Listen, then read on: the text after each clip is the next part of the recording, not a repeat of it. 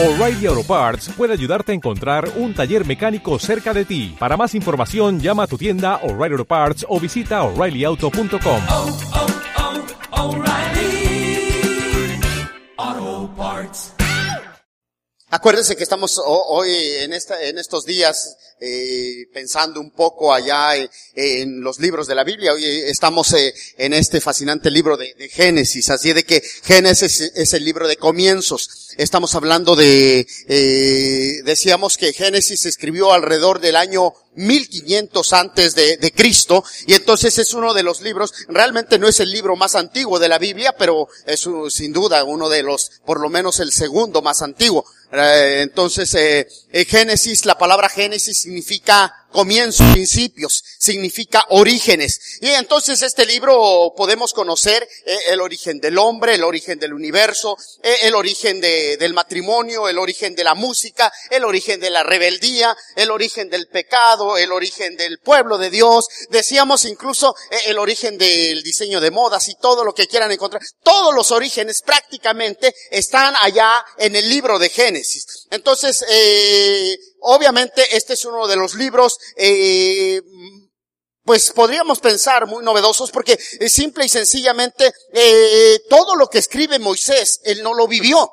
Seguramente ustedes pensarán que él era el más viejito de todos, pero no. eh, para aquellos que no han leído la Biblia, pues el más viejito era eh, era Adán, ¿verdad? Él fue el que eh, nació primero, pero él no escribió el libro de Génesis. Y aunque él lo escribiera, no vería todo lo que aparece en Génesis, porque Génesis se remonta aún mucho antes del inicio de- del hombre. Entonces, realmente este es uno de los libros fascinantes del Antiguo Testamento, escrito por Moisés, revelado directamente por Dios. Fue citado más de 35 veces en el Nuevo Testamento y sirve como base para poder entender el Apocalipsis. Yo les decía, cualquier persona que quiera entender el Apocalipsis necesita leer Génesis. Si no lee Génesis, no entiende Apocalipsis, porque todos los, muchos de los conceptos del Génesis están culminados en el Apocalipsis. Por ejemplo, el árbol de la vida, el huerto, el paraíso de Dios, eh, bueno, una serie de cosas que empiezan en Génesis y realmente en Apocalipsis son revelados de manera diametral. La historia de la salvación que inicia en Génesis 3 no termina sino hasta Apocalipsis 22. Entonces, es toda una serie eh, de, de la historia de- del universo, donde el grupo de creyentes redimidos están gozando del reino eterno de Dios entonces. Y, y nosotros por eso vemos el mensaje de este, de esta tarde se titula La historia de la vida. Ho- Hoy quiero enarbolar todo el libro de Génesis. Yo creo que en unos minutos, hermanos, yo sé que me voy a pasar muchos puntos importantes, pero yo quisiera dejarte uh, por lo menos ese deseo de seguir estudiando el libro de, los, de Génesis. Yo no sé cuántos lo han leído, seguramente el libro de Génesis muchos lo han leído, porque muchos se proponen en principio de año, voy a leer toda la Biblia y se echa el Génesis. ¿Verdad? Y el próximo año se lo vuelve a proponer y otra vez se echa el Génesis y así sucesivamente. Entonces, si diez veces se ha propuesto leer la Biblia, diez veces ha leído el Génesis y no llega a Éxodo, pero yo espero que ustedes hayan terminado con Apocalipsis también. Entonces, pero de cualquier manera. Miren, eh, el libro de Génesis, eh, Originalmente podríamos pensar que tenía 10 capítulos. Eh, simple y sencillamente que años posteriores lo dividen en capítulos y entonces lo dividen en... ¿En cuántos? Eh, la, la hermana porque viene a la escuela dominical, ¿verdad? Eh, entonces ella sabe. Entonces, eh, realmente, eh, ¿cuántos capítulos tiene Génesis? 50 capítulos, ¿verdad? Entonces, 50 capítulos son los que tiene el libro de Génesis, pero oh, en nuestra versión. Pero realmente en el original podríamos dividirlo en 10 capítulos. Y en cada capítulo inicia con una palabra, generaciones. O sea, entonces eh, son menciona 10 generaciones a lo largo del Génesis. Y entonces la primera generación, obviamente con una introducción, el capítulo 1, eh, versículo 1 hasta el 2, 3, es la primera, eh, la, la parte primera, que es la introducción. Posteriormente del capítulo 2, versículo 4 al 4, 26, es la generación de los cielos y la tierra. Después eh, del capítulo 5, 1 al 6, 8, la generación de Adán. Del capítulo 6, 6.9 al 9.29, la generación de Noé. Del capítulo eh, 10.1 al 11.9, las generaciones de Sem, Cam y Jafet.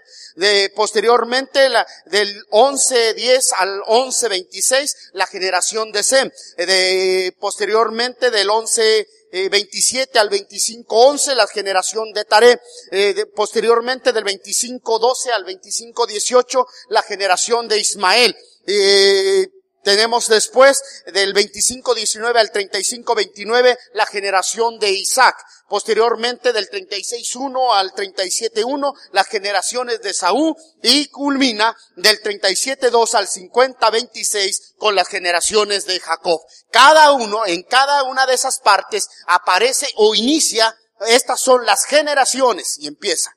Estas son las generaciones de los cielos y la tierra. Estas son las generaciones de Adán. Estas son las generaciones de Noé. Estas son las generaciones de Sem. Y así sucesivamente. Hay diez generaciones en los cuales se divide el libro de Génesis. Ok, pero entonces quisiera yo presentar en esta tarde, realmente eh, estamos hablando, eh, vamos a empezar Voy, voy, voy, a dividir, como todo buen sermón bautista debe tener tres puntos, entonces eh, vamos a tener tres puntos en esta tarde. Este sí es un sermón bautista, ya saben, tres puntos, dos que tres pedradas, la cita de un himno y una anécdota. Entonces, eh, para que pueda ser un sermón bautista. Y así de que yo espero que puedan ser bendecidos en esta tarde a través de esta porción de la palabra. hoy quisiera que leyésemos todo el libro de Génesis, pero yo sé que ustedes son tan nacidos lectores que no hace falta leerlo aquí. Eh, seguramente lo han leído varias ocasiones en su casa porque estos días hemos estado dándole y dándole que hay que leer y que hay que leer y hay que leer. Entonces yo espero que ustedes estén releyendo la Biblia. Y hermanos, eh, en esta semana quien no lea Génesis, Realmente yo creo que sí vamos a tener que tomar serias decisiones con su vida, ¿verdad? Porque eh, entonces hay que leer Génesis. Acuérdese, la próxima semana vamos a leer Éxodo y así sucesivamente. Pero si usted ya leyó Génesis esta semana, ya debe tocar estar leyendo Éxodo, porque la próxima semana vamos a hacer las aplicaciones del libro de Éxodo. Entonces, eh, tres puntos que yo quiero tratar. Entonces, la historia principal, la historia, eh, decimos la historia primitiva y la historia patral patriarcal. Son los tres elementos que yo quisiera enfocarme y vamos a empezar dándole allí eh, Génesis capítulo 1, versículo 1. Ok, Génesis 1.1 dice, en el principio creó Dios los cielos y la tierra.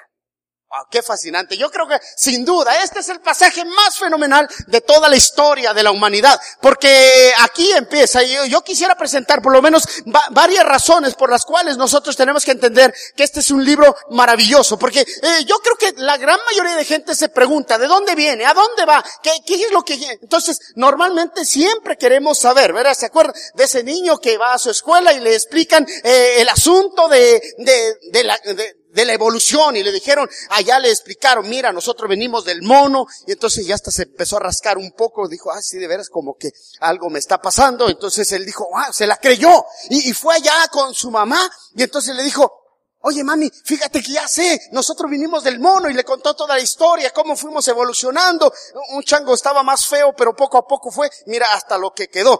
No, no se parecía del todo eh, a humano, pero era como un humanoide ese chico, entonces se la creyó ahí. Y entonces dijo, wow.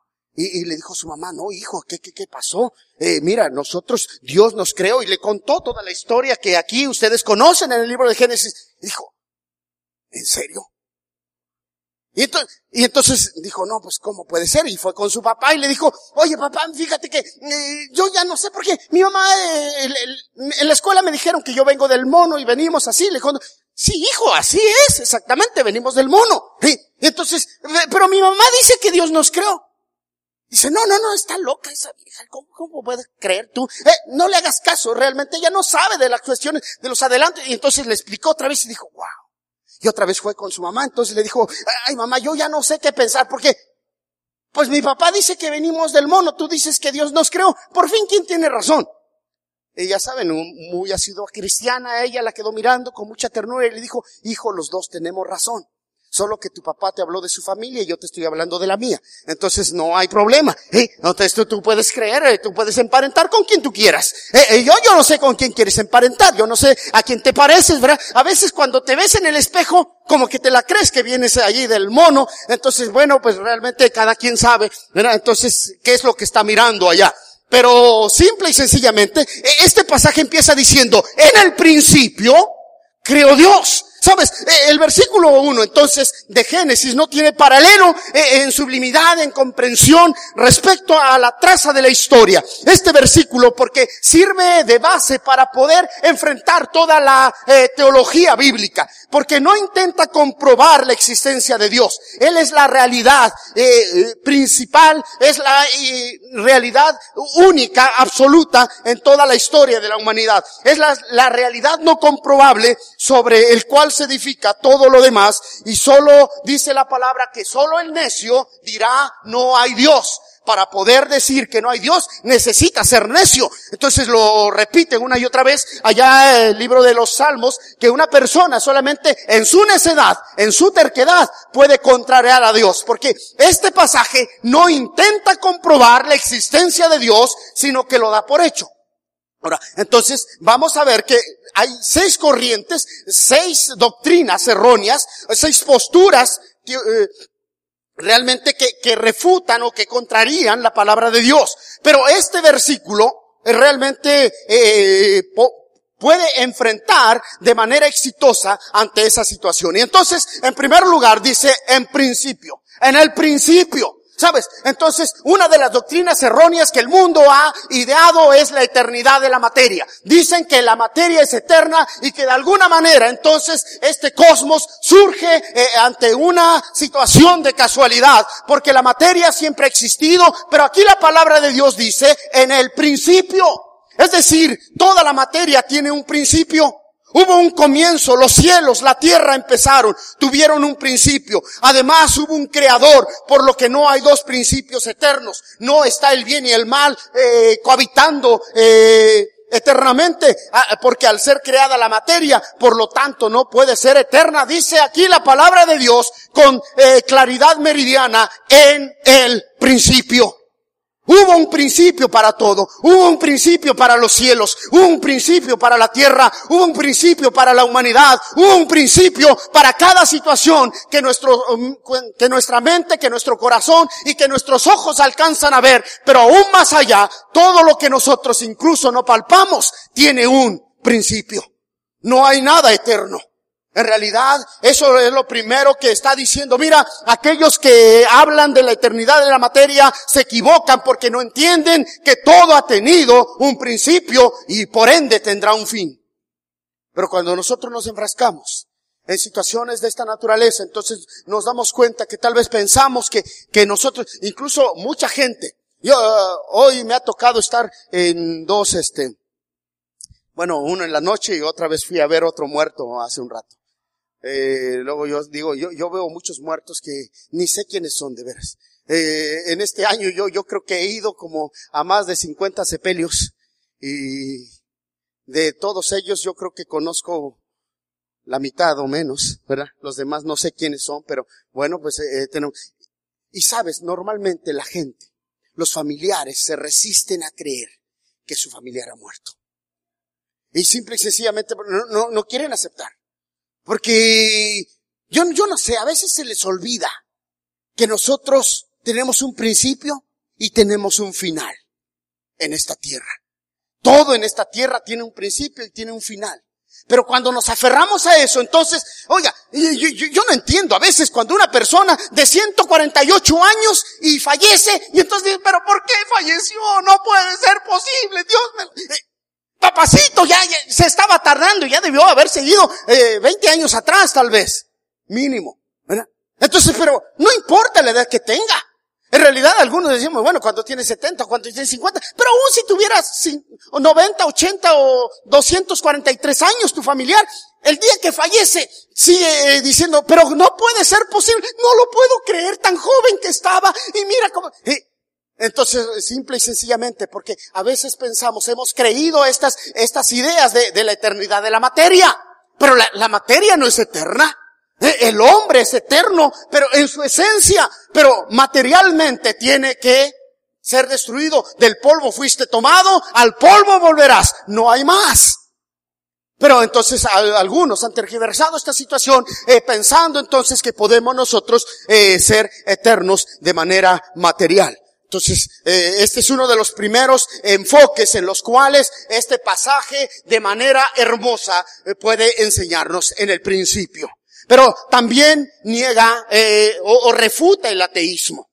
El ateísmo, el ateo es aquel que niega la existencia de Dios. Pero la palabra de Dios dice en el principio, Dios. Eh, Realmente eh, eh, el original decía Dios en el principio. Creó los cielos y la tierra. La primera palabra, la esencia de todo es Dios. La Biblia empieza con Dios y termina con Dios. Eh, cuando, ah, cuando el, ateo es aquel que dice, bueno, es que yo no sé si existe Dios, yo, yo no creo la existencia de Dios, pero la- la Biblia ni siquiera se detiene, ni siquiera se detiene allí como para tratar de convencer, hey, mira amigo, eh, ponte a pensar, si existo, yo soy Dios, no, no tengas, no se te dice en el principio Dios, te guste o no te guste, lo quieras aceptar o no lo quieras aceptar. Aún el ateo, eh, eh, en los últimos momentos, cuántos hombres, grandes pensadores, que negaron la existencia de Dios al final de sus días, estando postrados en el lecho de muerte, tuvieron que enfrentar la realidad y aceptar la existencia de Dios. Yo creo que uno de los más famosos, Voltaire, sin, duda, eh, es aquel que eh, todo el tiempo, durante toda su vida, eh, hizo grandes exposiciones, ponencias eh, para eh, contrariar a Dios. Pero al final se da cuenta de que solo Dios puede librarlo en el momento de la muerte. ¿Sabes? Y, y eso es lo que nosotros tenemos que entender. Eh, a veces pensamos que la ciencia y la religión están peleadas. La verdadera ciencia no está peleada con la religión sino aquellos falsos espurios que, que no tienen una eh, investigación concienzuda, entonces son aquellos que en apariencia eh, contrarían este pensamiento divino. Pero por eso la Biblia dice, mira, en el principio, Dios, Dios estaba en el principio. Entonces, porque de verdad, no importa si tú creas en Dios o no creas en Dios, Dios existe. Porque tú sin Dios no eres nada. Dios sin ti sigue siendo Dios. Dios no, no, no hace falta. Me acuerdo en una ocasión una persona que estaba orando y ahí, Señor, gracias te doy. Eh, Empezó bien y dijo, gracias te doy porque tú me salvaste. Dice, ¿qué harías si no me hubieses salvado? ¿Qué harías, Señor, si, sin mí? Entonces y dije, pobrecito, que cayera un rayo y lo fulminara en ese momento. A veces pensamos que nosotros somos tan importantes y entonces pensamos y decimos, wow, Dios se sacó un 10 conmigo. Mira, ah, me escogió, pues cómo no, qué postura, qué personalidad, qué porte. Entonces, seguramente Dios estaba anhelante eh, para poder, no, ah, amado amigo, hermano, eh, en realidad Dios no te necesita. Tú necesitas a Dios, en el principio Dios, dice aquí la palabra de Dios, pero sabes también, otra corriente que eh, es el politeísmo. Ay, ha surgido realmente, eh, lo- los, eh, los estudiosos dicen que, que el, el monoteísmo es la cúspide de- de- del politeísmo. Pero realmente la Biblia nos enseña que el politeísmo es la degradación del monoteísmo. Originalmente, o sea, era la creencia en ese Dios todopoderoso, pero se fue degradando en sus necio corazón, en sus pensamientos equivocados, hasta poder caer en lo más bajo que es el politeísmo. Pero la Biblia dice en el principio, Dios. No dice los dioses. Entonces realmente da por hecho, da por sentado de que hay un solo Dios y un solo mediador entre Dios y los hombres, dice la palabra, porque Dios es uno y no hay más. Sí, Una y otra vez lo repite, pero aquí empieza diciendo en el principio Dios. Dios era ya desde el principio el único ser todopoderoso. La unidad del universo solo puede ser explicada como una obra eh, magistral de una sola mente, porque eh, eh, el universo está tan tan hermosamente constituido, tan perfectamente constituido, que no pudieron poner de su cosecha diferente. Imagínense, si este universo lo hubiesen hecho muchos dioses, eh, sería todo un caos. Eh, si nosotros a veces no nos podemos poner de acuerdo en la familia, a veces eh, el matrimonio está solo apenas y ya hay problemas.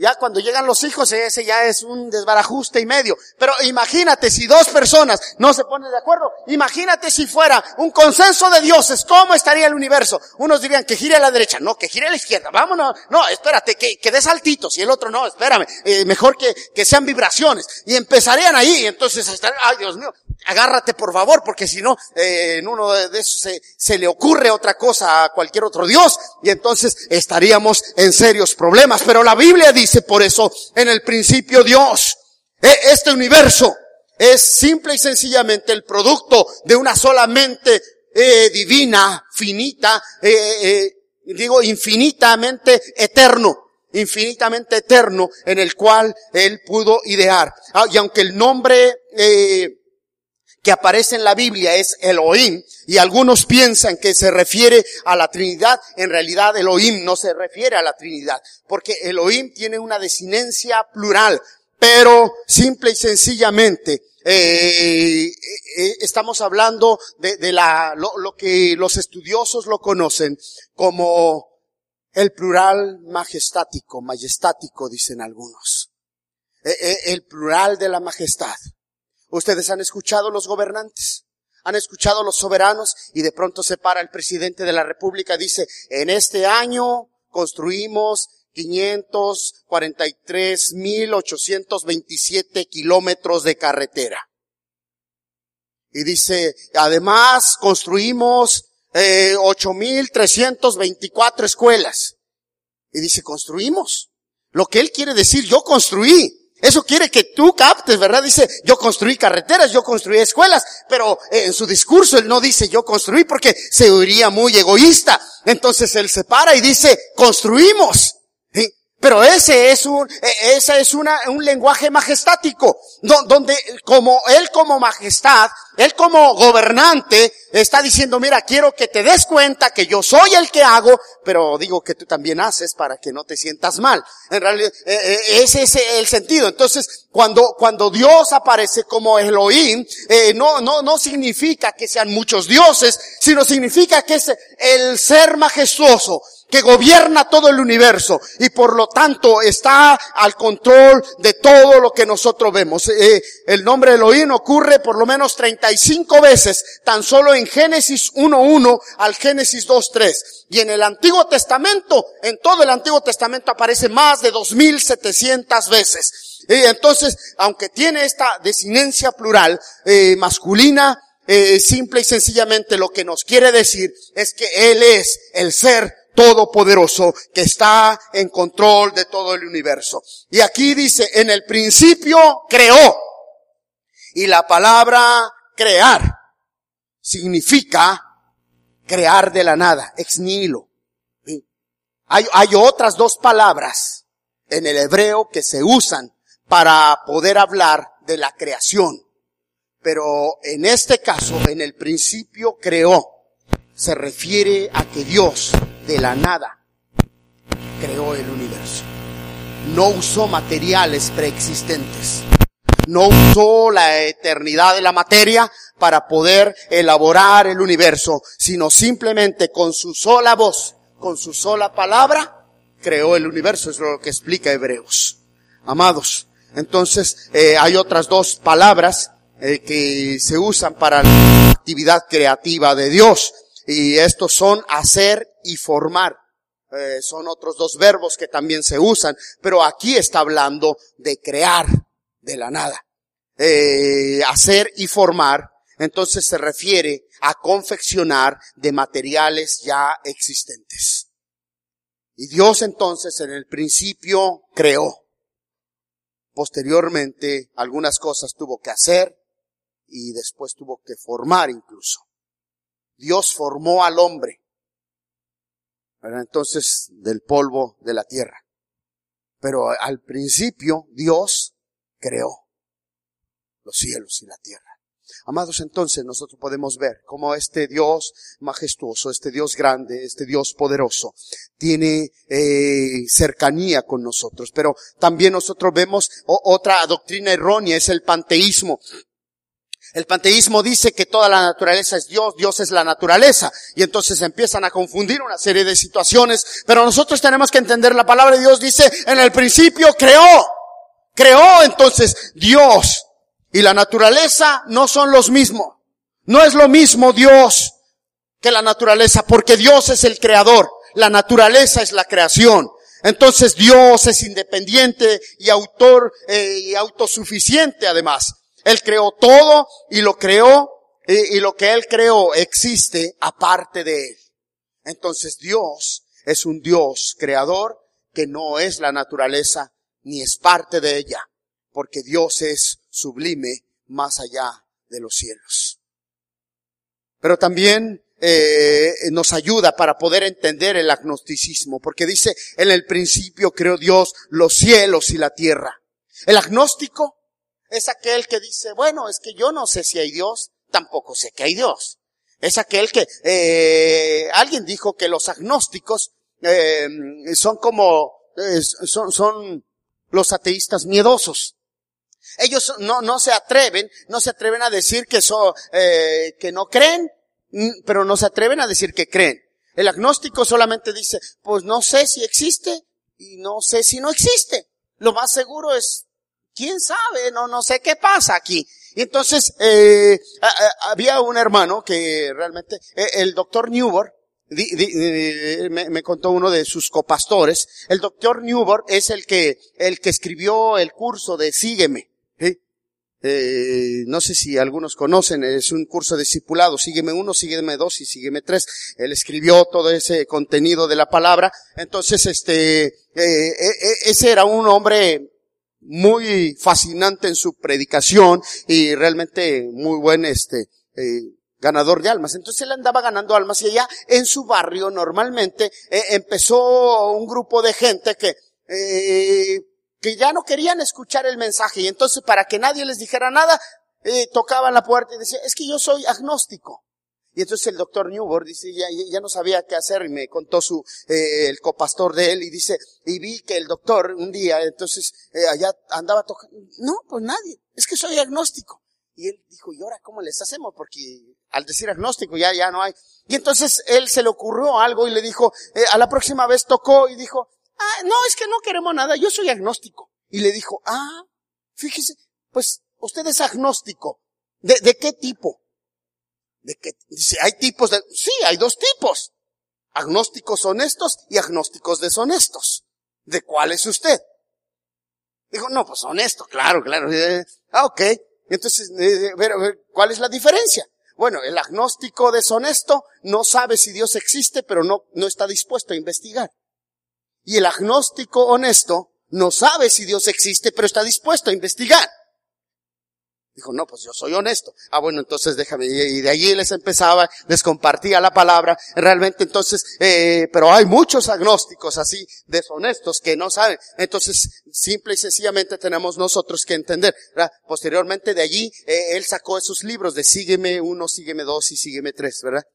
si yo le llamo sígueme, persígueme y alcánzame si puedes. Entonces, eh, para poder, eh, un tremendo varón de Dios que Dios lo usó con gran poder. Entonces, y por último, eh, eh, este pasaje, el verso 1, eh, está en contra del fatalismo. Dice los cielos y la tierra. El fatalista piensa que todo depende de la suerte. Dice, mira, es que realmente un día estaban ahí todos dándose vueltas y de pronto un pedazote de tierra o un pedazo de materia se convirtió en tierra entonces allí se formaron los mares y se formaron. Así de simple. Qué maravilloso, ¿verdad? Entonces, eh, yo siempre digo, es como pensar que yo tengo una serie de, de cables y de partes así, los aviento y ¡pum! cae. ¡Eh! ¡Computadora! ¡Wow! Mira, se me formó una computadora. ¿Cómo puede ser posible? Si yo te dijera que la computadora que traigo, yo tenía una bola de cables y materiales ahí, chatarra, que de pronto no sabía para qué, entonces los aventé hacia arriba y cuando cayeron, una computadora. ¿Me lo creerías? Bueno, yo sé que ustedes son hombres de fe y mujeres de fe que sí me lo creen inmediatamente. Pero hay uno que otro que estoy viendo su cara así como dicen, este ya está chiflado, entonces, eh, porque simple y sencillo. Claro que no es así. Eh, si alguien me, me dice eso, o, o, dice, no, mira, es que yo tenía así como pedazos de, de plástico y no sabía qué hacerlo, y salieron ese celular. Mira, ya hasta estoy chateando ahorita a hora del culto. No, ¿verdad? Dice, no, pues, no puede ser posible. E, eso, eso nadie lo cree. No, y hasta, hasta la Biblia integrada lo traía. Mira. ¿me puedes creer eso? Yo, yo creo que no. ¿Verdad? Porque no, no, no puede ser posible para poder eh, tener un universo tan hermosamente constituido. Necesita, necesariamente debe tener un creador. Entonces, pero este universo maravilloso, por lo tanto, no surgió eh, por casualidad. Es obra del diseño divino. Lo que Él quiso hacer en su soberana voluntad lo hizo y así será hasta que Él lo decida. Amados, entonces, esta es la historia más importante. En el principio creó Dios los cielos y la tierra. Pero posteriormente, entonces, ya, ya vimos el primer versículo y de allí partimos. Eh, nos faltan ya nomás dos puntos. La segunda cosa es que entonces hemos visto la historia eh, principal, la historia del cosmos. Pero posteriormente tenemos eh, entonces la, la, historia primitiva. Del capítulo 1, o sea, del 1-2 hasta el versículo 11, eh, tenemos la historia primitiva. y allí nosotros encontramos por lo menos cuatro grandes temas. Nada más. O sea, durante todo este de, estos once capítulos tenemos cuatro grandes temas. Eh, la creación, la caída, el castigo, la confusión. Entonces, cuatro grandes temas, decimos, creación, caída, castigo, confusión. En primer lugar, nosotros vemos de los primeros dos capítulos de Génesis, nos enseña con claridad que fuimos creados. No importa si eres científico o no. No importa si eres filósofo o no. No importa si te gusta estudiar o no. Simple y sencillamente, todos algún día tenemos que responder a una interrogante importante en nuestra vida y tenemos que hacerlo a satisfacción. ¿De dónde vengo? Incluso cuando tú conoces a un niño, lo primero que le preguntas, lo ves pasar allá, ¿cómo te llamas? Joaquín. ¿Quién es tu papá? Eso es lo primero que le preguntamos. ¿Quién es tu papá? Queremos identificarlo, queremos saber de dónde viene, queremos saber a dónde va, queremos saber si no está perdido, porque una persona que no sabe quién es su papá y dice, mm, pues me dijeron que don Beto, pero no sé si don Patricio, a lo mejor es Joaquín. Eh, eh, este chico no sabe qué es lo que está queriendo, entonces normalmente lo primero que queremos es, ¿cómo se llama? Pero ¿Quién es su papá? ¿De dónde viene? ¿A dónde va? Si va por el camino correcto. ¿Eh? Esa es una interrogante que todos tenemos que contestar. Pero a, a, mayor profundidad, todos necesitamos saber. Ok, porque si no, muchos pertenecen a la iglesia Nicodemo. No saben ni de dónde viene, ni a dónde va. Entonces no sabe de qué se trata, pero ahora nosotros, simple y sencillamente, tenemos nosotros que entender aquí la palabra de Dios. Eh, todo mundo quiere conocer su origen. Eh, Génesis nos presenta con claridad meridiana el origen de la humanidad.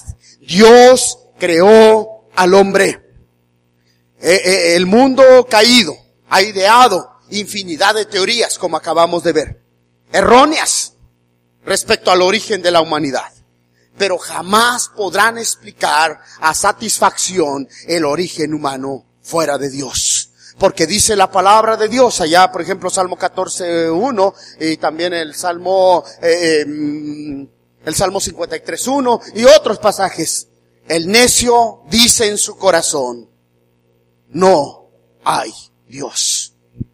Solamente el necio puede decir que no hay Dios. Y que por lo tanto creó como, o fue constituido como obra de la casualidad. Pero amados, nosotros tenemos que entender que en realidad Dios es el origen de la unidad. Dios es el principio y el fin de todo eh, el universo creado y de la humanidad en particular, en el cual nosotros somos parte eh, importante dentro de este, eh, de esta eh, obra de creación divina. Dice la palabra, Señor, digno eres de recibir la gloria, la honra y el poder, porque tú creaste todas las cosas y por tu voluntad existen y fueron creadas. Yo les digo, miren, el Génesis empieza hablando de la creación y el Apocalipsis termina hablando de la creación. Todos los grandes temas, amados, no podemos entenderlos en el Apocalipsis si no leemos el Génesis. Porque todos los temas son muy similares. En realidad, eh, el Apocalipsis tiene infinidad de citas de- del Génesis para poder hacer su exposición. Y yo, yo creo que el Apocalipsis es uno de los libros que más citas contiene del Antiguo Testamento. Es el libro con más citas, yo creo que después de, de- de Mateo, Mateo porque fue escrito para los judíos, y se acuerdan, todo dice como está, como dijo el profeta, como el profeta dijo. En el Apocalipsis no hace ese tipo de citas, no dice pues como dijo el profeta, pero introduce los pensamientos veterotestamentarios dentro de sus escritos para poder entender eh, el, el contexto en el cual se está escribiendo. Entonces, eh, hermanos, la historia primitiva nos enseña que Dios creó al hombre. Si tú estabas pensando que venías del mono y ya hasta te estaba dando comezón ahorita que estabas aquí, bueno, no, entonces ha de ser una pulga que te estás asaltando, pero nada tiene que ver con, eh, con tu creación. Dios te creó. Así de que ahorita cuando vas a tu casa, te miras allá y dices, qué chulada.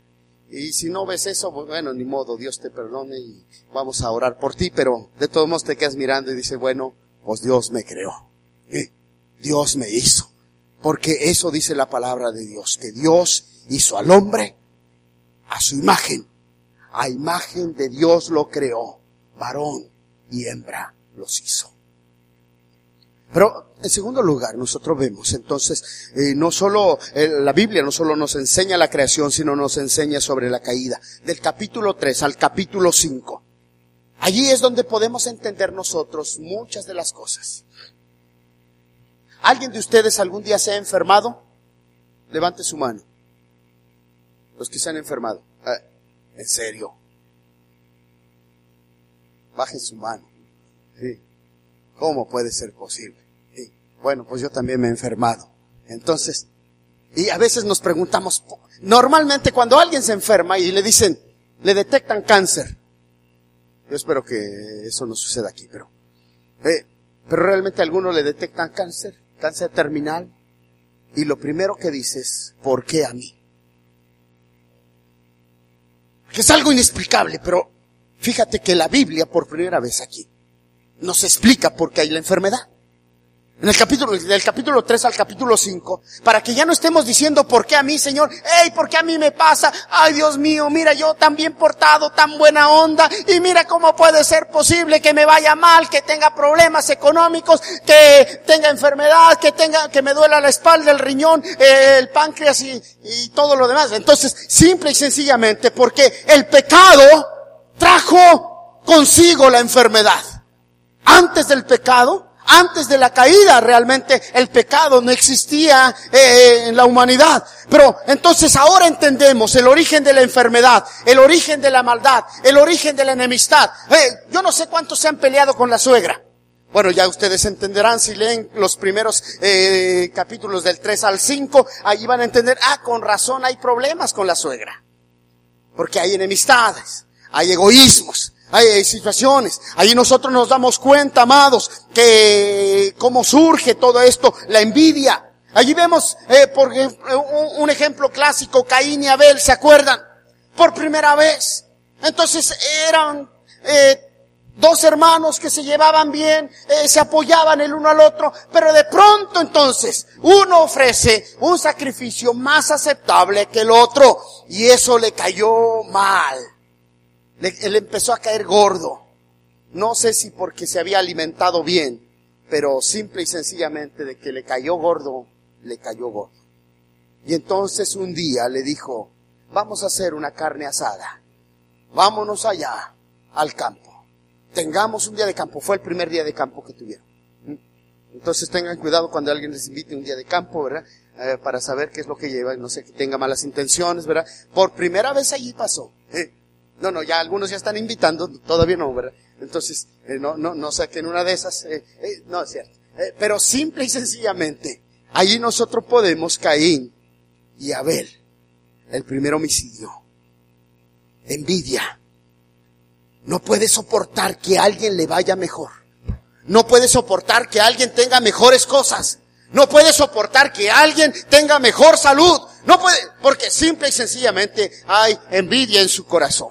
De, de allí surge. Es así como nosotros podemos entender. En, estos pasajes, del capítulo 3 al capítulo 5, nosotros entendemos el origen de la maldad, porque todos somos pecadores. Desde el momento, eh, en la mañana explicamos un poco más eso.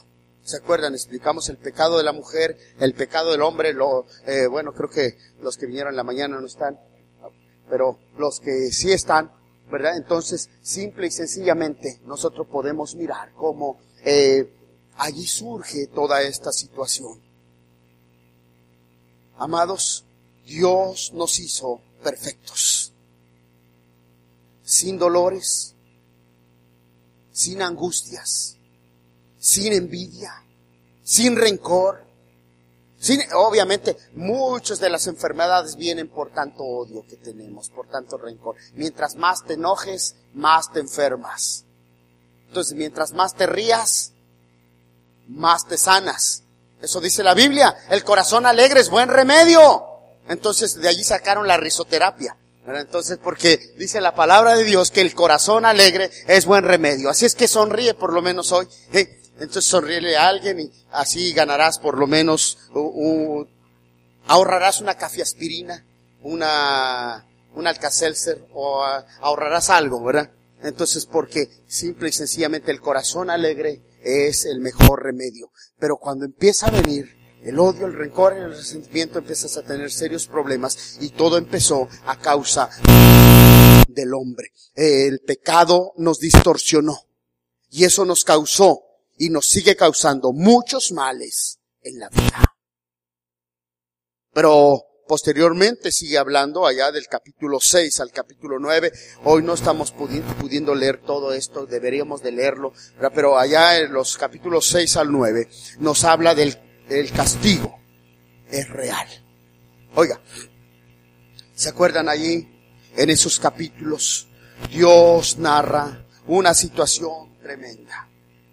Empieza ya en el capítulo 6 cuando los hijos de los de, de Dios se enamoraron de las hijas de los hombres. Es la primera descripción, ¿verdad?, del enamoramiento. Entonces hay que tener cuidado de quién te enamoras porque si no te puede llevar a serios problemas. Estos chavos dicen que eran tan apuestos, tan galantes. Yo me imagino más o menos así como yo, porque eso dice que estaban muy bien puestos. Entonces, sí, pero se fijaron en las hijas de los hombres. Y entonces de allí surgió una raza media rara. No, no me refiero a la hija o al hijo que tienes, porque pues sí, ahora explico, hasta eso ya, ya pude entender por qué tengo una hija tan rara, por qué tengo un hijo tan, no, no, no, no viene de eso. Era una, una raza así donde dice que eran gigantes, eran los más poderosos, y, y una raza distorsionada porque realmente habían cometido pecado y entonces empezaron ahí problemas. Pero llega el momento que Dios dice, ahora sí ya. Yo les he aguantado tanto. He querido que pudieran corregir su camino.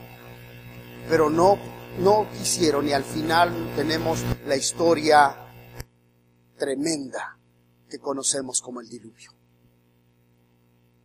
Y Dios exterminó la raza humana porque no quiso darle gloria a Dios. ¿Qué nos enseña esto? Lo que nos enseña es que el castigo es real. Noé pasó 40 años predicando.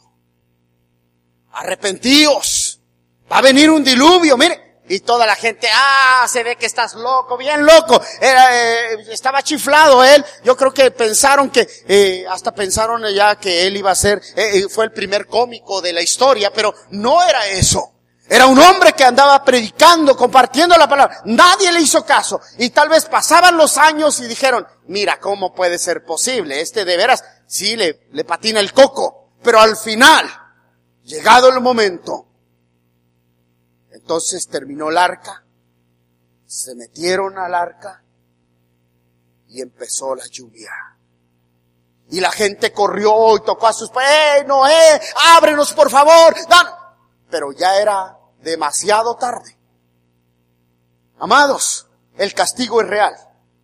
Tal vez por años has escuchado del infierno. Tal vez por años has escuchado de que Dios no puede ser burlado porque todo lo que el hombre sembrare, eso también segará. Y tal vez tú dices, eso ya me lo sé de memoria. Eh, mira, yo me he portado mal, he ido a esto, he hecho esto, otro, he ido acá, allá, y mira, me va bien. Siempre me han amenazado. Palabras, palabras, palabras. Pero no os engañéis. Dios no puede ser burlado. Porque lo que sembramos, a su tiempo segaremos, dice la palabra. Ya sea para bien o para mal. Porque Dios no puede ser burlado. El castigo es una realidad. Y eso nos enseña desde el Génesis.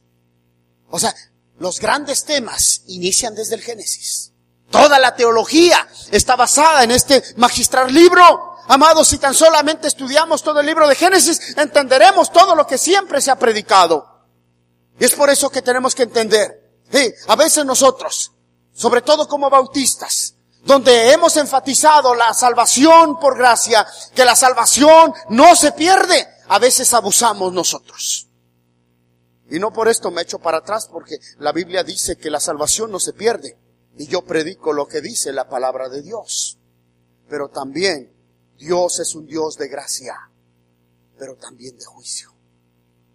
Así de que hay que tener mucho cuidado, amados. No pensemos que Dios está haciendo de la vista gorda. No, Dios no retiene eh, simplemente sino simple y sencillamente porque tiene tanto amor por nosotros. Dios no retiene su venida como algunos la tienen por tardanza, sino no queriendo que ninguno se pierda, sino que todos procedan al arrepentimiento. Está dando oportunidad para poder regresar al camino eterno de Dios. Y allí nos enseña esto. Realmente no os engañéis. Y el, otro tema, posteriormente en el capítulo 11, 10 y 11, la confusión, eh, la famosa torre de Babel, la confusión de lenguas. Y allí nosotros entendemos una cosa, amados. O estamos en el plan de Dios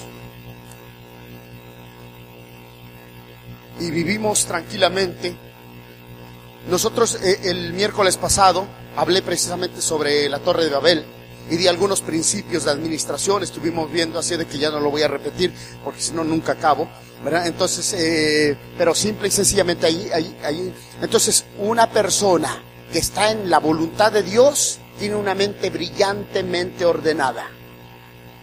Pero una persona que contraría a Dios vive lo que vivieron en Babel. ¿Qué pasó en Babel? Número uno, se confundieron sus lenguas. Y número dos, se esparcieron por toda la tierra. Anduvieron errantes. Eso es lo que, le pasa a una persona que contraría a Dios. Vive errante. Eh, anda sin propósito alguno no, no, no tiene futuro, no sabe eh, cuál es el rumbo que lleva, ¿verdad? Como, como digo, como, aquel muchacho que va corriendo sobre la carretera y pregunta, oiga, ¿no sabe si voy bien? Pues ¿a dónde vas? No sé, entonces síguele. Vas bien, vayas a donde vayas, si no sabes a dónde vas, tú písale con todo. Hay mucha gente que anda así. Hay mucha gente que anda sin rumbo, no sabe a dónde va, no sabe lo que quiere, quién eres, de dónde vienes, a dónde vas, para qué estás aquí en la tierra. Y dice, pregúntale don Beto. Beto a saber, porque realmente yo no sé de qué se trata. Pero sabes, eso sucede cuando la gente está en contra de los principios divinos. Y nos enseña, nadie que, eh, nadie contrariando a Dios puede tener un propósito en la vida. El propósito, porque Jesús vino para que tengas dos cosas. Dice, para que tengas vida y vida en abundancia.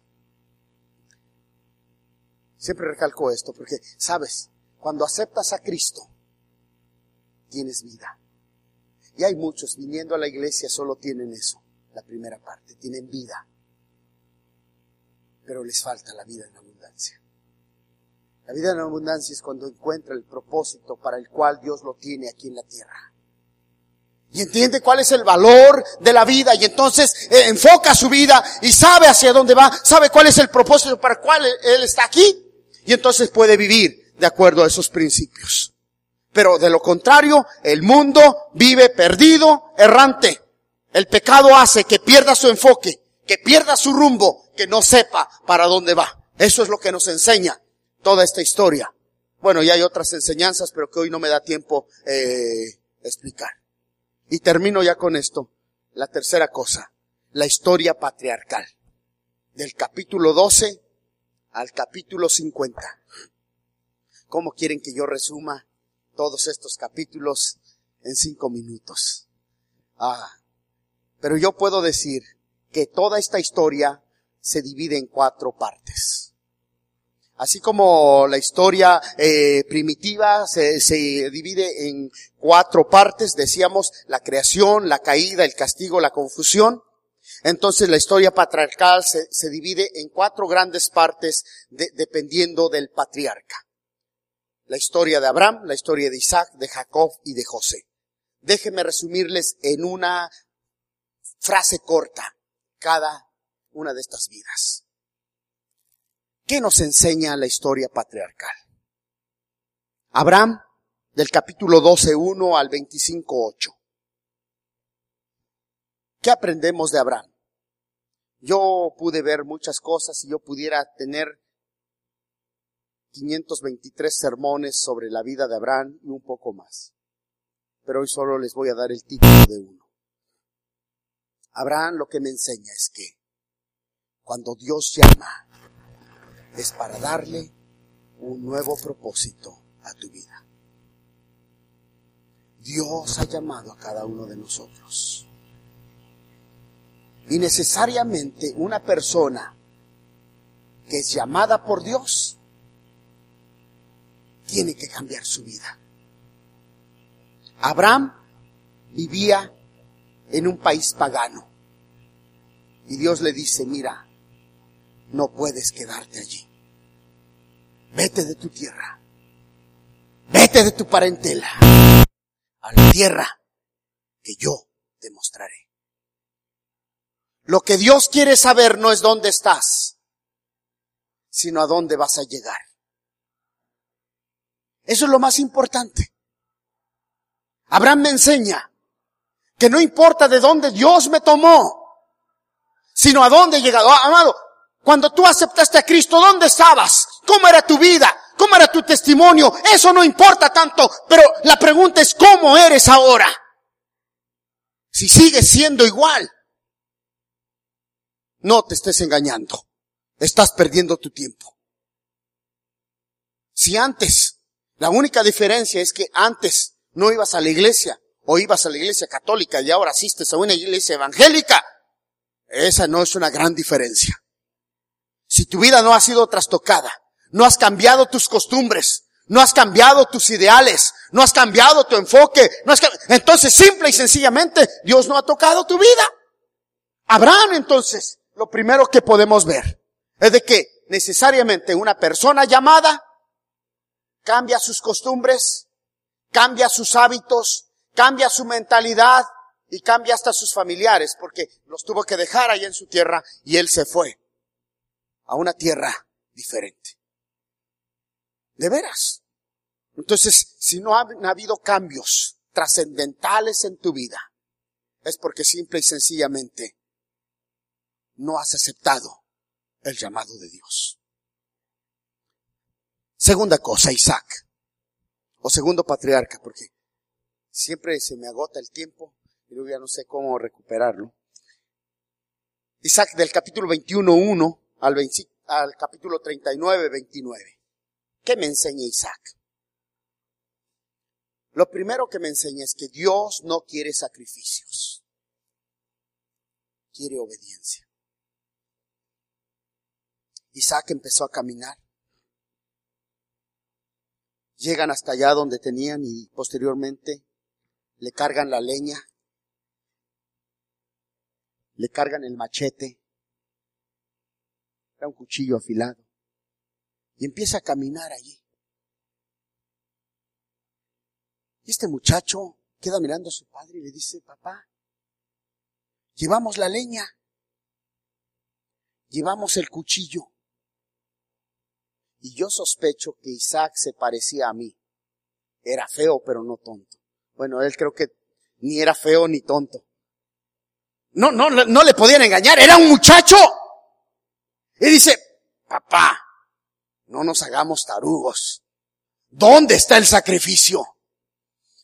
El padre se le parte el corazón, no, no, no, no teniendo una respuesta satisfactoria en ese momento.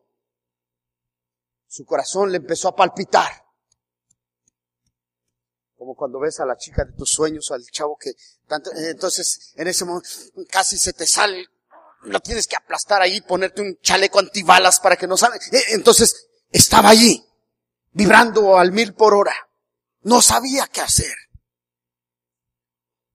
cargando la leña, seguía dando pasos firmes hacia adelante. No fue ese chico malcriado que dijo, ah, no, ahora yo no voy y yo porque todavía tengo que cargar y eh, no empezó a discutir, sino que simplemente entonces, y eso es lo que le agradó Dios, porque Dios en realidad no quería que Isaac fuera sacrificado, lo que quería era ver obediencia tanto del padre, pero seguramente siempre hemos hablado de la obediencia de Abraham. Pero amados, la obediencia de Isaac fue fenomenal. Porque ¿cómo puede ser posible a sabiendas que su padre donde lo llevaba no se le opuso? Sino que simple y sencillamente esa es la obediencia que Dios quiere de cada uno de nosotros. A veces nosotros pensamos que si traemos una buena ofrenda, que si traemos, ah, eso es consecuencia de la obediencia. Pero si no obedecemos, Dios abomina lo que nosotros podamos traer. dice, yo soy el dueño del oro y de la plata. ¿Qué me puedes dar que me impresione? Ah, ¿Será que cuando saques un billete de a mil pesos y dice, wow, Marian, en serio? No, no, no, sí te admiro. Mil pesos. No, pues, mm, Dios dice, pesos, simple y sencillamente. Eh, yo, no puedo impresionar, ¿verdad? A Carlos Slim con un billete de a mil pesos. Si me explico? A mí sí me puedes impresionar, si quieres sácalo este, aquí. Entonces, eh, pero Carlos Slim, si yo le presento mil pesos, ¿verdad? Eso lo doy de propina al que me limpia las botas. Bueno, yo creo que no lo debe propina, por eso se le va quedando cada vez más. Pero, simple y sencillamente, o sea, Dios no le puedes impresionar con un sacrificio. Quiere obediencia. Y segundo, lo que yo puedo ver es que el sacrificio siempre Dios lo provee.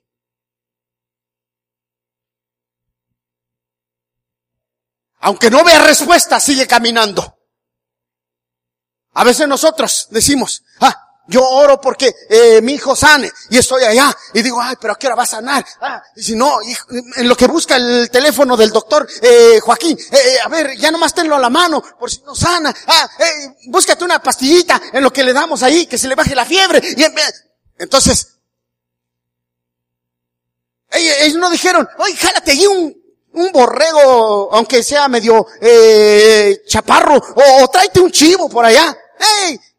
Cárgate un peligüey por si nos falla el plan A, el, ponemos el plan B. Y dijo, oh no, mira, si de casualidad llévate aunque unas tortas mecidas ahí de harina para presentar algo. Eh, no, no, no estaban, ellos iban caminando sin saber qué iba a suceder, confiando en la providencia divina.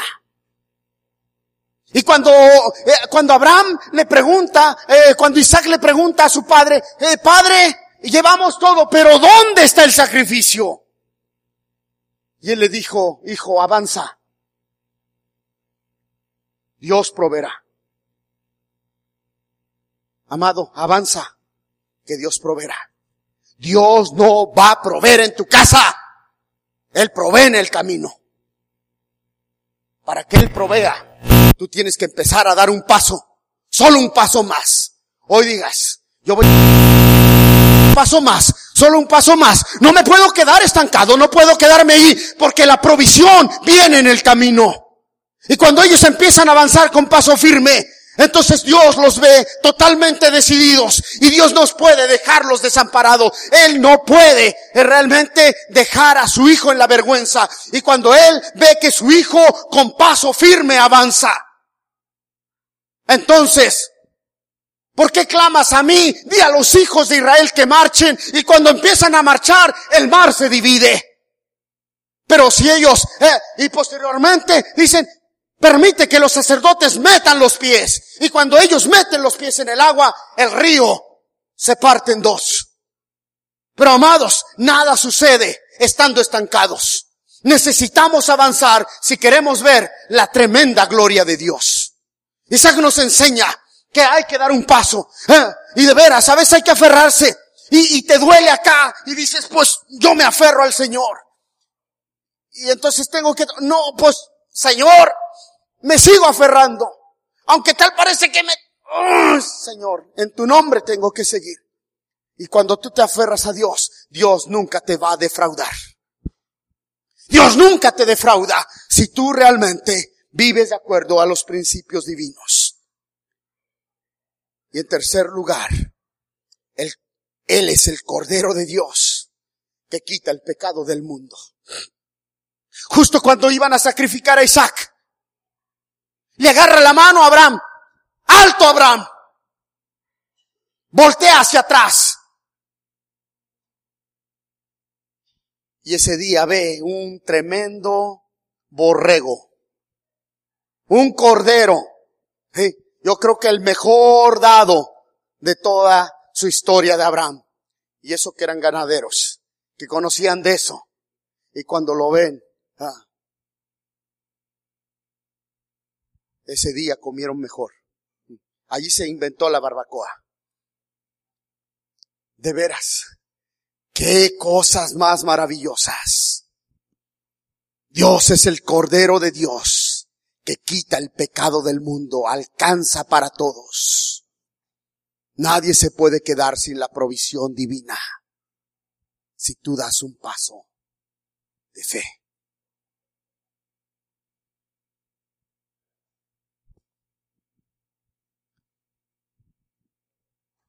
Jacob, del capítulo 25, 21 al 50, 14.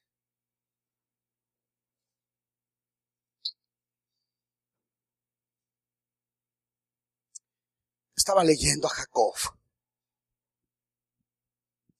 un tremendo varón de Dios. ¿Quién no recuerda a Jacob? El patriarca del pueblo de Israel. quién era Jacob. Tramposo, usurpador, malcriado. Si tú fueras Dios, si yo fuera Dios, ¿escogerías a Jacob? Digo, ese no me serviría de la gran cosa. Pero Dios pone sus ojos en ese hombre tramposo, malcriado, usurpador, mal amigo, realmente un hermano que no valía la pena y Dios lo levanta para levantar de él una gran nación de fe. Es allí donde yo puedo entender esta tremenda enseñanza. Dios no llama al que quiere ni al que corre, sino Él nos llama por su misericordia, por su grande amor. Solamente, no porque vio cualidades en ti, sino porque te amó tanto, que no queriendo que tú perecieras, extendió su mano de amor y dijo, mira, nadie da ni cinco centavos mexicanos. Pero yo te voy a dar un nuevo valor.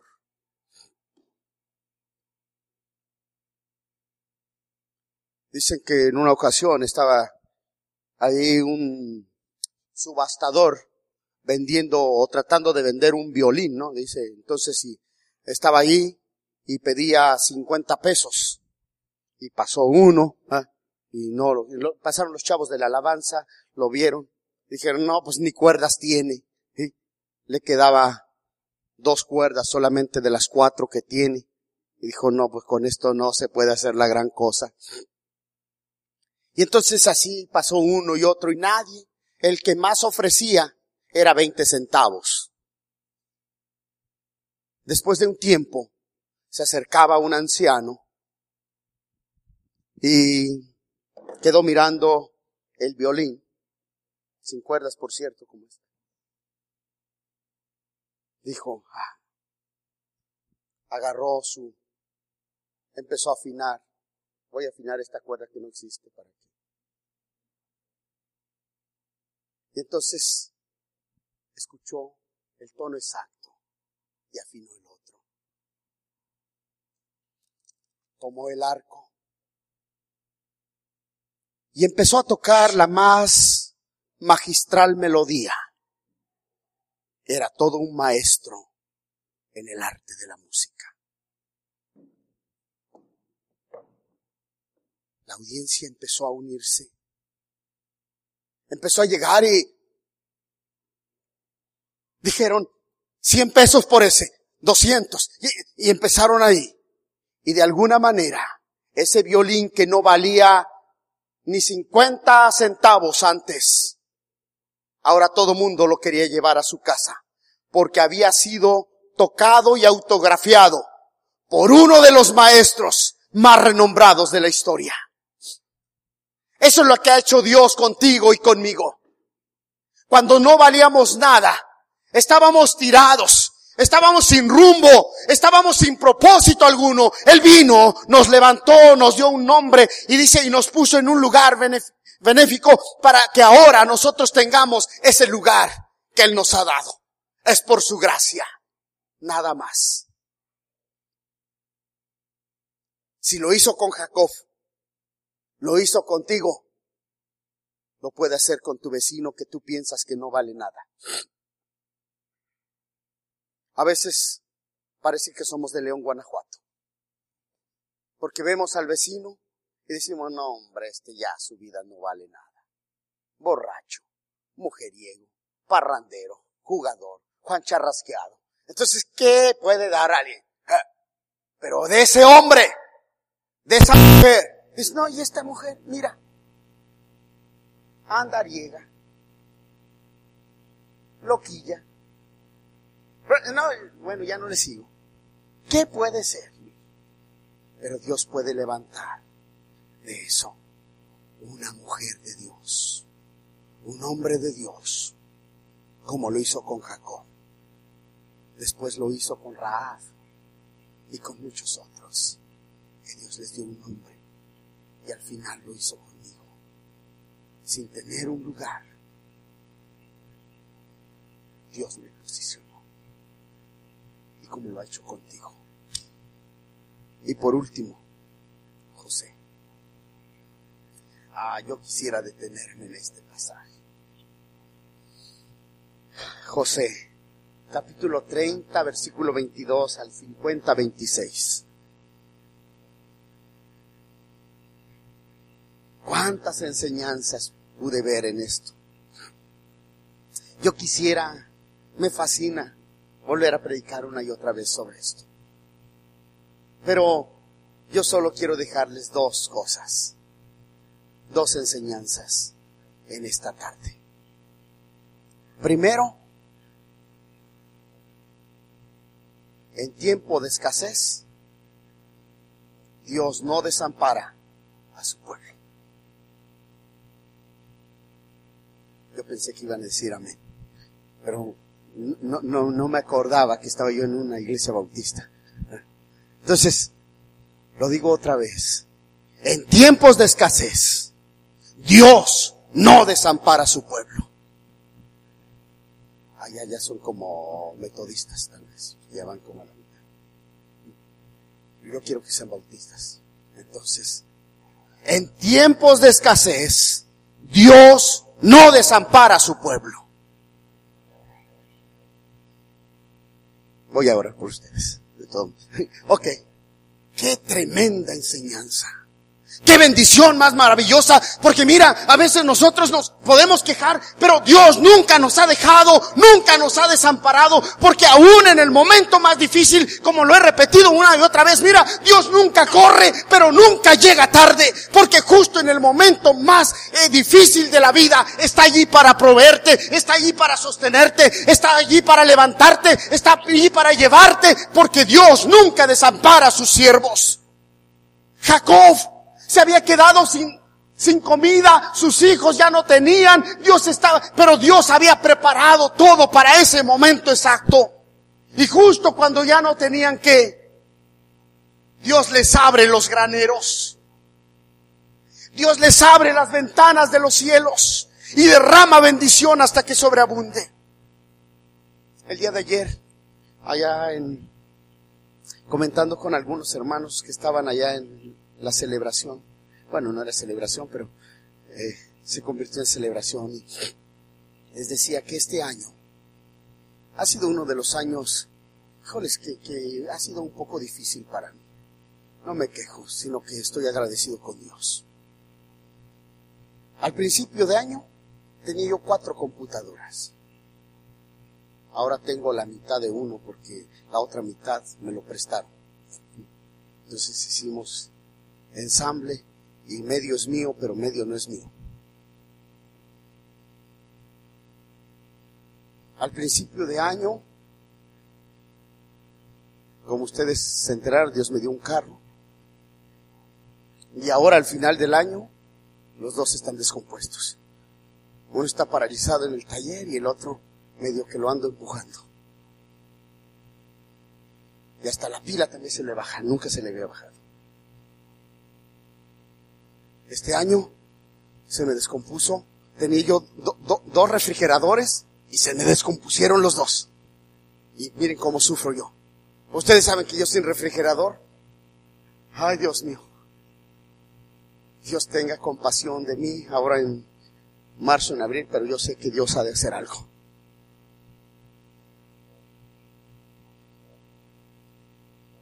Se me descompuso la lavadora. Bueno, mejor ya no le sigo. Me, yo me quedo haciendo un recuento de este año, dije, ay Dios mío, este año sí me llovió sobre mojado. Pero sigo creyendo en un Dios de poder. Eso no me echa para atrás. Ni he venido aquí todos los domingos a quejarme. Y ustedes bien lo saben. He venido a seguir predicando ese evangelio de poder, del poder de Dios. Y sabes, porque yo eh, eh, ahora, el día de ayer precisamente, antes de que llegaran los hermanos, yo andaba analizando, mira, eh, se me fue esto, lo otro. Y yo dije, Señor, seguramente este va a ser un año de mucha victoria, porque dicen que justo antes del amanecer es la noche más tenebrosa. Y hoy sí que como que he visto un poco de tinieblas. Pero yo sé que muy pronto va a salir la luz. Y para gloria de Dios, podremos nosotros, porque Dios nunca desampara. Cuando Jacob se le había acabado, se le estaban acabando todos los granos y dijo, ay hijos, ya no sabemos qué hacer, vayan a ver si les dan un poco.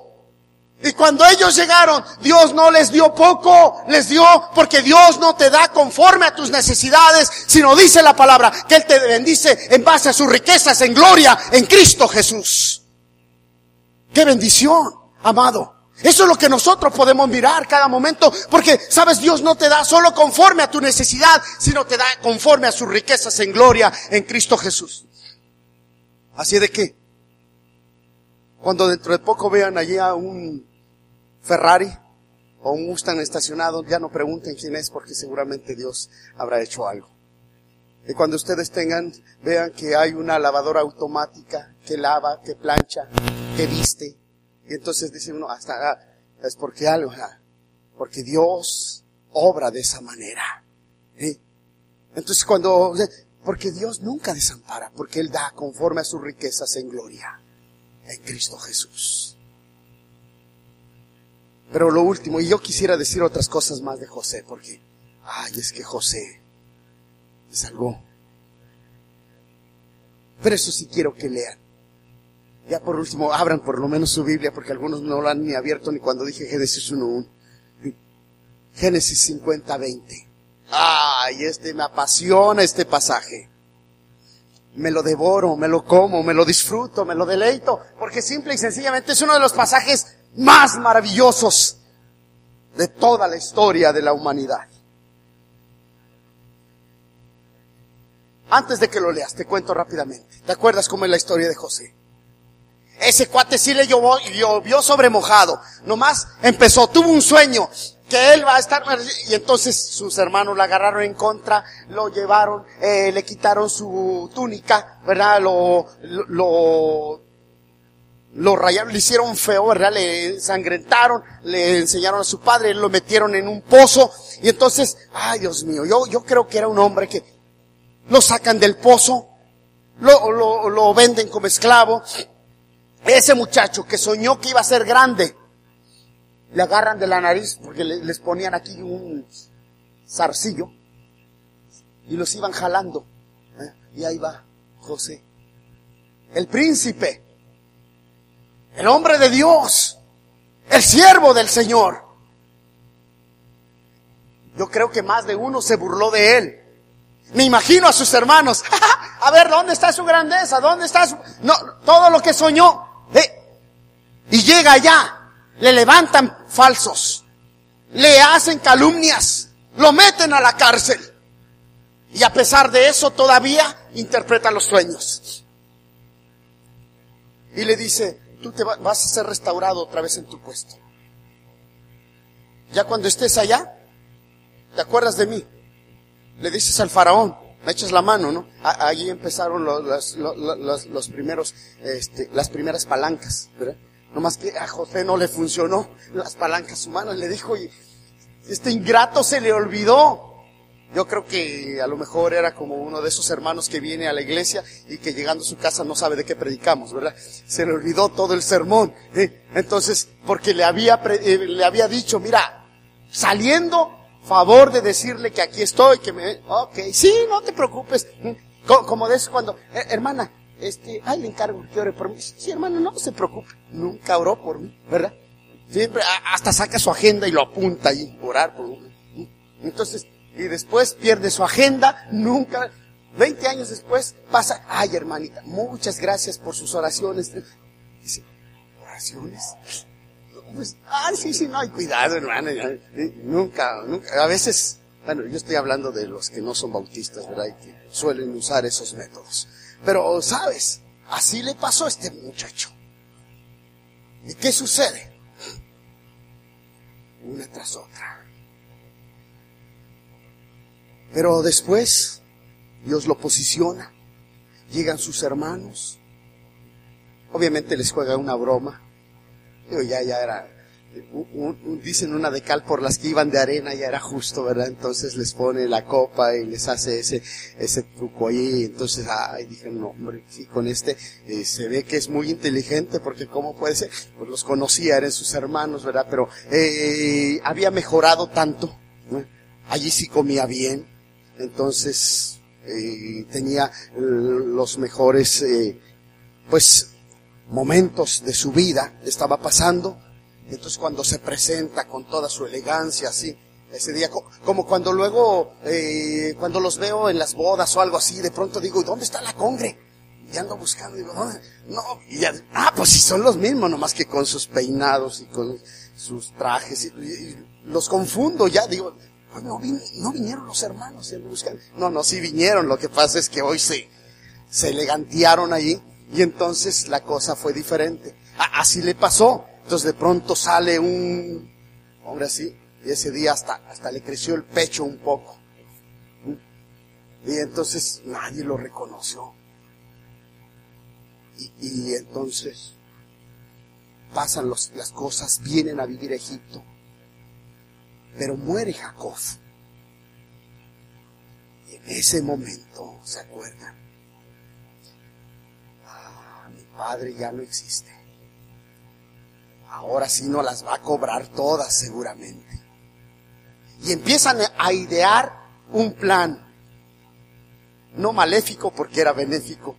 Pero dijeron, ah, entonces platicaron entre ellos y dijeron, oye, vamos a ver a José, porque si no, si nos va a ir como en feria ahora que nuestro padre ha muerto. Y llegan y le dicen, piden una audiencia. Yo creo que llamaron por teléfono, ¿verdad? O no sé si por el Face lo contactaron y ahí le dijeron, "Ah, haznos un espacio, un hueco, queremos hablar contigo. Y llegaron y le dijeron, nuestro padre en vida nos dijo que cuando él faltara, te viniéramos a ver para que tú nos perdones. Y como es la última voluntad del viejo, no puedes fallar a eso. No puedes traicionar a sus palabras. Y le empezaron ahí a decir. Porque pensaban que a lo mejor él iba a tomar represalias. Y él dice, Génesis 50, 20, me gusta cómo contesta. Qué fascinante. Qué maravilloso. Ay, Dios mío.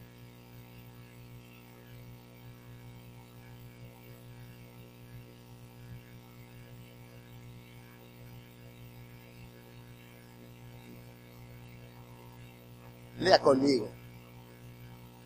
Vosotros pensasteis mal contra mí, mas Dios lo encaminó a bien. Hasta ahí. Una vez más lea y créalo en el nombre del Señor. Vosotros pensasteis mal contra mí, mas Dios lo encaminó a bien.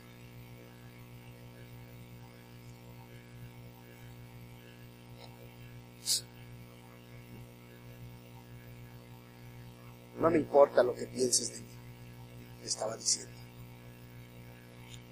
Me interesa lo que Dios piensa de mí. Dele gloria a Dios. Porque aunque todo parezca tenebroso, esta no es una telenovela. Esta es la vida real. Aunque todo parezca tenebroso, tendrás un final feliz. Ya sea en esta tierra o después de la muerte. Pero de que te lo cumple, te lo cumple. Y una vez que aceptaste a Cristo, te aguantas. Porque Él no cambia su palabra. Y si aquí no puedes comprar una casa, allá tendrás una mansión en los cielos, aunque no quieras. Y aunque quieras un departamento, allá no hay departamentos. Ah, Señor, dame un cuartito, aunque sea para rentar. Aquí no hay cuartitos para rentar. Aquí solo hay residencias para mis hijos. Amado, vosotros pensasteis mal contra mí, mas Dios lo encaminó a bien. Así es que si alguien quiere bendecirme, piense mal de mí. Porque Dios lo encamina bien. Pero si no piensa mal de mí, está bien también. No se preocupe por eso. Gloria a Dios. Vosotros pensasteis mal, pero Dios lo encamina bien. Contra Israel no hay agüero, ni adivino, ni agorero. Aunque te echen la sal, aunque te pongan la pata de perro, la cola de rana y el excremento de conejo, no te va a pasar nada.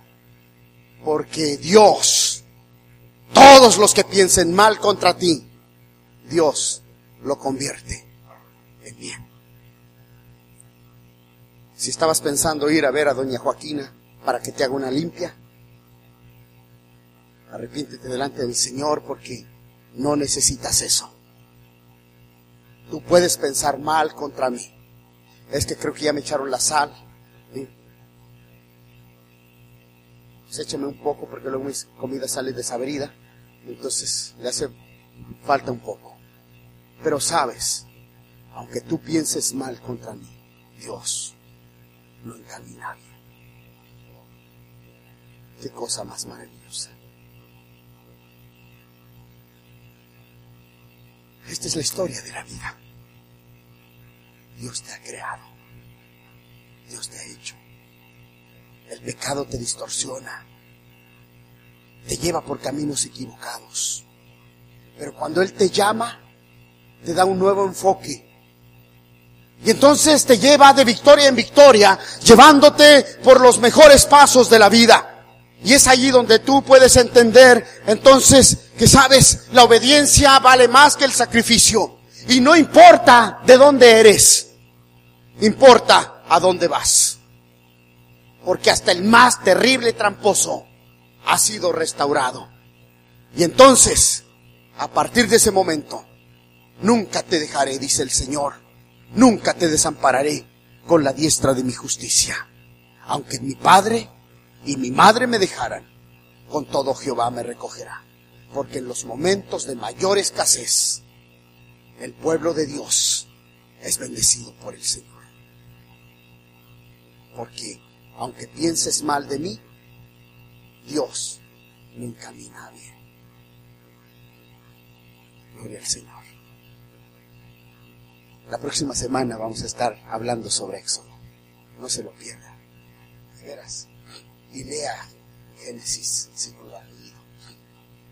Hay muchas enseñanzas que hoy no me dieron tiempo platicar, comentar, ni hablar de ellas. Pero si usted lee Génesis, va a ser grandemente bendecido. Señor y Padre, gracias te damos, porque para siempre es tu misericordia. Qué cosa más maravillosa ver un libro tan fascinante, tan lleno de enseñanza, tan lleno de bendición como es el libro de Génesis. Alabado y glorificado sea tu nombre. En esta hora, en el nombre de Jesús, yo te lo dejo en tus benditas manos, desde ahora y para siempre. Porque tal vez nosotros tenemos pensamientos equivocados en una y otra ocasión, pero tú siempre lo encaminas todo para bien. Gracias porque para tu pueblo siempre hay provisión. Porque para tu pueblo, Señor, hay una promesa adecuada para cada situación de nuestra vida. En el nombre de Jesús te alabamos y te glorificamos desde ahora y siempre. En Jesucristo tu Hijo. Amén. Dios nos bendiga.